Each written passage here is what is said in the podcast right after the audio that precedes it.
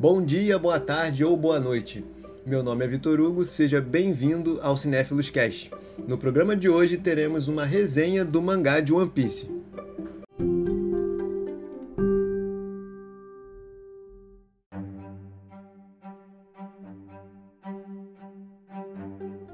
Atenção! Esse podcast contém spoilers do capítulo 965 do mangá de One Piece. Se você ainda não leu ou só acompanha um anime, recomendo que não ouça esse áudio.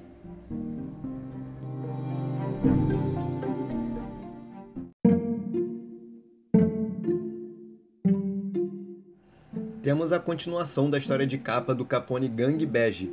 No capítulo passado, vimos que a ilha de Dressrosa estava sendo atacada pelos piratas dos Germes, e agora eles foram facilmente derrotados pelos piratas Fairy Tank, já que o Capone estava bem preocupado em acabar chamando a atenção desnecessária por causa da confusão que esse bando vinha causando.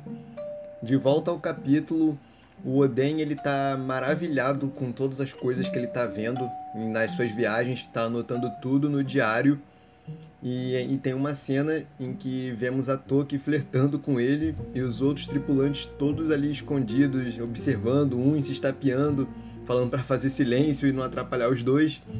Só que esse momento de descontração dura pouco, porque o navio do Barba Branca é atacado pela marinha e o Oden de imediato quer partir para cima deles. Mas o Barba Branca explica como que a marinha e o governo mundial agem o tempo passa e no segundo ano de viagem do Oden, ele tem um filho com a Toki, o Momonosuke. E por causa disso, o Izou está preocupado e aconselha o Oden a voltar para Wano, já que ele é o Shogun e agora ele possui um herdeiro e além disso está sendo procurado pela marinha. Mas o Oden rejeita e diz que ainda tem muita coisa para ver. E o número de tripulantes no navio do Barba Branca aumentou. Então ele decide dividir o bando em cinco divisões e coloca o Oden como comandante da segunda divisão, que rejeita na hora, mas é forçado a aceitar. O tempo continua passando e vemos um jovem órfão suplicando para fazer parte do bando do Barba Branca. Depois de muito insistir, ele acaba cedendo. Mal sabia o capitão que esse jovem futuramente ficaria conhecido como Barba Negra. E de volta ao ano, o Shogun Sukiwaki está muito doente e decide nomear o Orochi para governar o ano interinamente enquanto Oden não volta e o Yasue des desconfia da decisão. É revelado então que o Orochi pertence ao clã Kurozumi e um flashback se inicia. Na cena, o Orochi visita uma vidente que diz que ele se tornará o Shogun de Wano e explica o passado sobre sua família. O último Shogun, Kozuki, não possuía filhos e os outros daimyos se perguntavam quem seria o sucessor. O avô de Orochi, que também era um dos daimyos, secretamente assassinou todos os outros com veneno e estava prestes a conseguir se tornar o shogun quando o atual líder Sukiyaki nasceu. O plano da família Kurozumi acabou sendo disposto e o avô do Orochi foi forçado a cometer seppuku. A vidente diz que pretende ajudar Orochi a se tornar o shogun de Wano e diz que ele precisará arrumar dinheiro para, para poder ganhar influência e aliados. Avançando um pouco mais no tempo, vemos como Orochi conseguiu o dinheiro que ele estava precisando. Ele estava pedindo dinheiro emprestado para o Oden, que estava dando sem desconfiar de nada.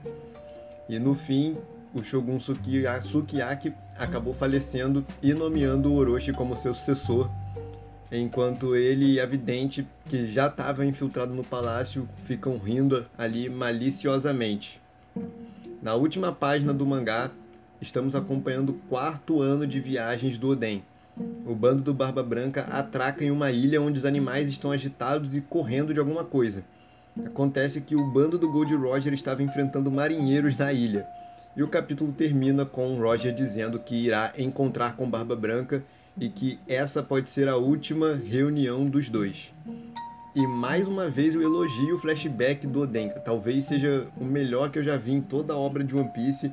Estou bastante ansioso pelo próximo capítulo e fiquei bem surpreso com a traição da família Kurozumi, porque até então eu estava achando que era só o Orochi sozinho. Não imaginava que, que isso seria aí um mal de família.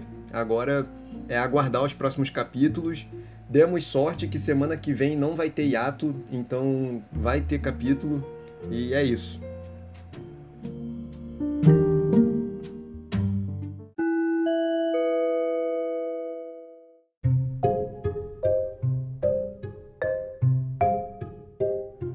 Isso é tudo por hoje. Obrigado por acompanharem até aqui. Até o próximo programa.